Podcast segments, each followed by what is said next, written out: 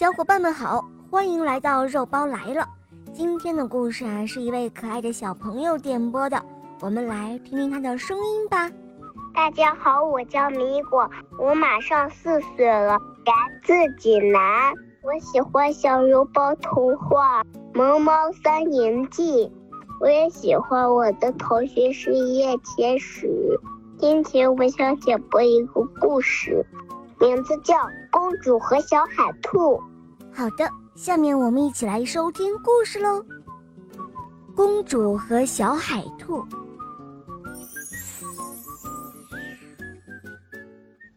从前，在一座城堡里住着一位公主。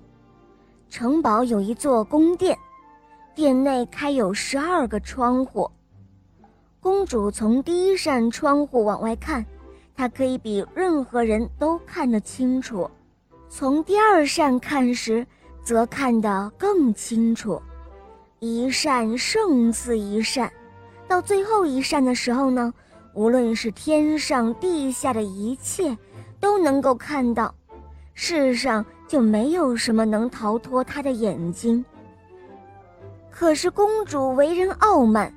她对外宣称，如果有人想成为她的丈夫，就要藏在一个她找不到的地方。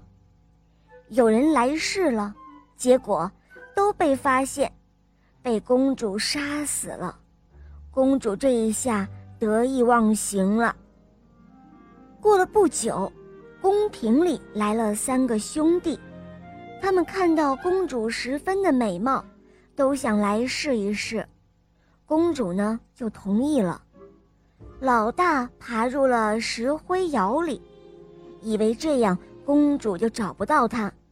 结果公主从第一扇窗户就看到了他，便让他出来，杀了他的头。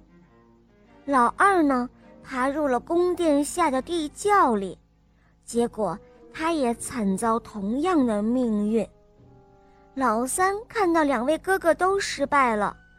他祈求公主给他一段时间来考虑，并给他两次机会，如果第三次不成，便自甘认命。公主呢也答应了。这位年轻人想了好久，也没有想出办法，他干脆扛着枪打猎去了。他看到有一只乌鸦在天上飞。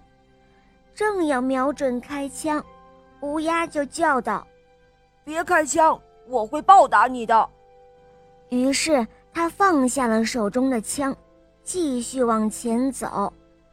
不久，发现了一条鱼，正要开枪，鱼儿叫道：“哦，别开枪，我会报答你的。”于是他又放过了鱼儿。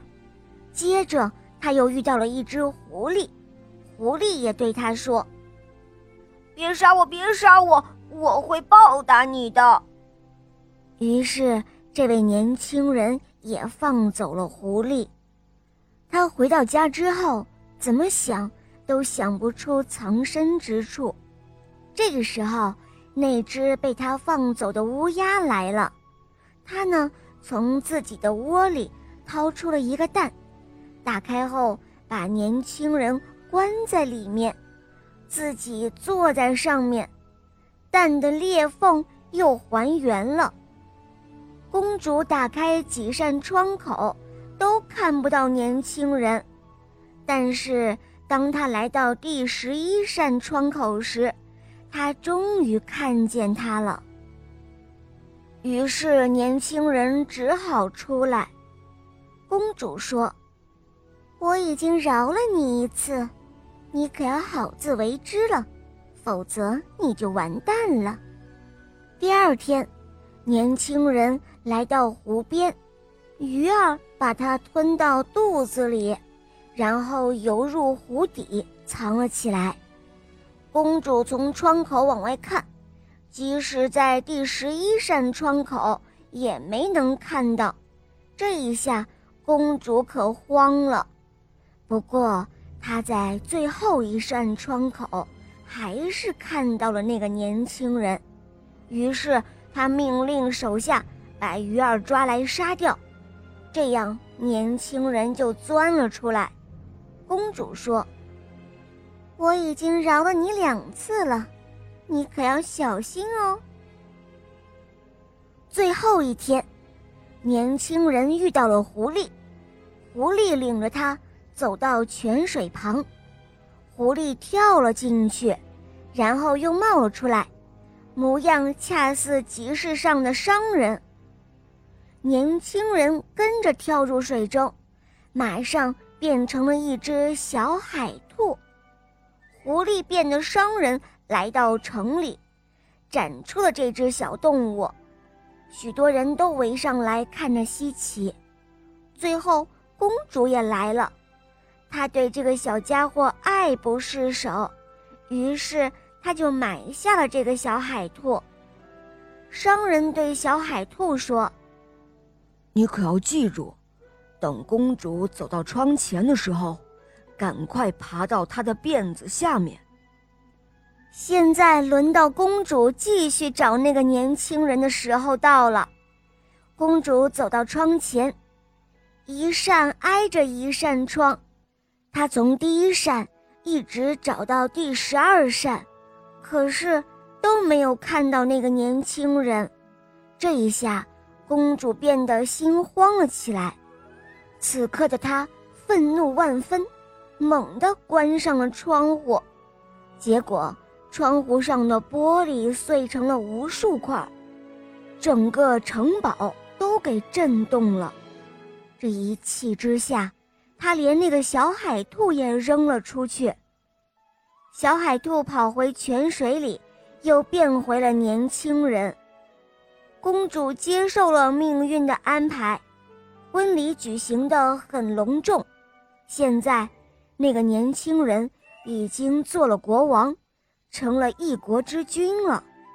至于第三次，他究竟藏在了何处，又是谁帮助了他，他可从未告诉过妻子。于是公主就以为那个年轻人是凭借着自己的能力而做到这一切的。从此呢，公主也更加敬重他，因为她想，嗯。他可比我更有能耐。好了，小伙伴们，今天的故事就讲到这儿了。小朋友点播的故事好听吗？嗯，你也可以让爸爸妈妈来帮你点播故事哟。如果你想免费点播故事，现在有活动，那就是每个月收听小肉包童话最多的前五名小朋友，会赠送点播故事哟。所以，小伙伴们每天使劲儿的听故事，累积时间吧。好了，小宝贝，我们一起跟小朋友们说再见吧，好吗？小朋友们再见了，晚安，祝你们做个好梦。嗯，伙伴们，我们明天再见，拜拜。